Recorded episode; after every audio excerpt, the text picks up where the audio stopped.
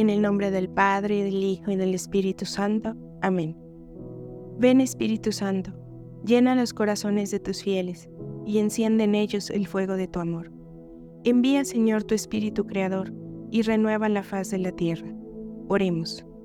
Oh Dios, que has iluminado los corazones de tus hijos con la luz del Espíritu Santo, haznos dóciles a sus inspiraciones, para gustar siempre del bien y gozar de su consuelo. Por Jesucristo nuestro Señor. Amén. Buen día, soy Vero Espinosa desde Mérida y esto es En Vela. Muéstrate propicio, Señor, a los deseos y plegarias de tu pueblo. Danos luz para conocer tu voluntad y la fuerza necesaria para cumplirla. Por nuestro Señor Jesucristo. Amén. En el año 300, la Iglesia Oriental celebraba la Epifanía y el bautismo del Señor el día 6 de enero, mientras que la Iglesia Occidental mencionaba esta fiesta en la liturgia de las horas. Con la reforma litúrgica de 1969, la fiesta del bautismo de Jesús quedó fijada para el domingo siguiente a la Epifanía. En países donde no es fiesta civil, la fiesta se traslada al lunes siguiente a la Epifanía. Con esta fiesta se puede decir que finaliza el tiempo de Navidad. ¿Pero qué memoramos esta fiesta? Para entender, escuchemos el Santo Evangelio según San Marcos. En aquel tiempo, Juan predicaba diciendo, Ya viene detrás de mí uno que es más poderoso que yo, ante quien no merezco ni siquiera inclinarme para desatarle las correas de sus sandalias. Yo los he bautizado a ustedes con agua, pero Él los bautizará con el Espíritu Santo. Por esos días vino Jesús desde Nazaret de Galilea y fue bautizado por Juan en el Jordán. Al salir Jesús del agua, vio que los cielos se rasgaban y que el Espíritu, en figura de paloma, descendía sobre él. Se oyó entonces una voz en el cielo que decía, Tú eres mi Hijo amado, yo tengo en ti mis complacencias. Palabra del Señor. Gloria a ti, Señor Jesús. Imaginemos la escena. Jesús va a iniciar su vida pública y va a Juan, la voz que grita en el desierto, que enderecen los caminos, el reino se acerca. El mismo Juan humildemente se declara indigno de la presencia de Jesús, y sin embargo, Jesús se hace bautizar por él, como signo de que Dios se despojó de toda gloria y divinidad y se hizo hombre, que asumió por completo nuestra naturaleza y que se deja contar entre los pecadores, aceptando someterse por completo a la voluntad del Padre y ser el Cordero que borrará nuestros pecados en la cruz.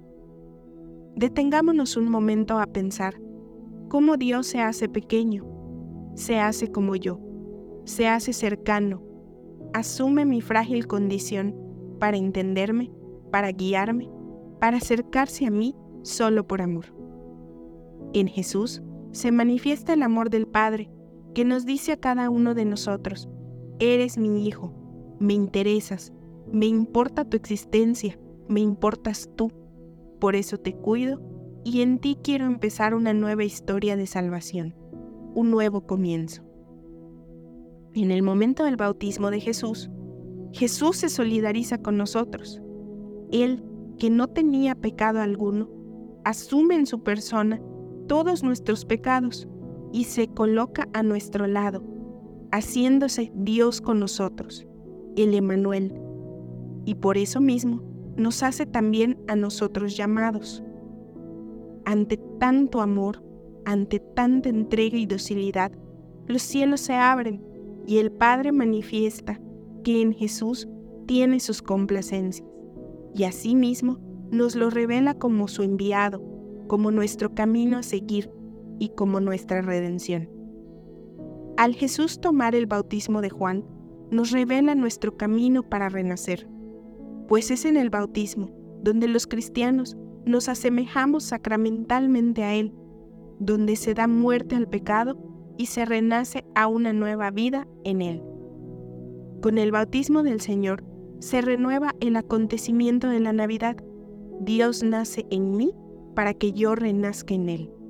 Y se inaugura un nuevo inicio de paz definitiva entre el cielo y la tierra, la boda entre Dios y la humanidad en el único esposo que es Cristo. En Él somos purificados y elevados a una dignidad única, como la de ser hijos en el único Hijo. La mayoría de nosotros fuimos bautizados desde niños, es decir, fuimos hechos miembros del cuerpo místico de Cristo, fuimos hechos miembros de la Iglesia y fuimos hechos seres nuevos en Dios. Las promesas y compromisos en ese momento fueron hechos por nuestros padres y padrinos, pero ahora deben ser renovadas cada día por nosotros, con plena conciencia de nuestro compromiso a una vida de gracia y a una vida nueva en Cristo. Esta vida nueva en Cristo incluye dar testimonio vivo, ser esa Biblia que otros no leen, ser ese reflejo de Cristo. ¿Cómo? Simplemente preguntándonos en cada situación, ¿qué haría Jesús en mi lugar? Y actuando acorde a sus enseñanzas. Por supuesto, esta nueva vida no es ni será nunca fácil, y Jesús bien lo sabía. Es por ello que se quedó con nosotros en la Eucaristía, para ser siempre ese alimento del alma que nos fortalece, ese pan de camino que nos lleva a vivir en gracia, caridad y amor rumbo al cielo.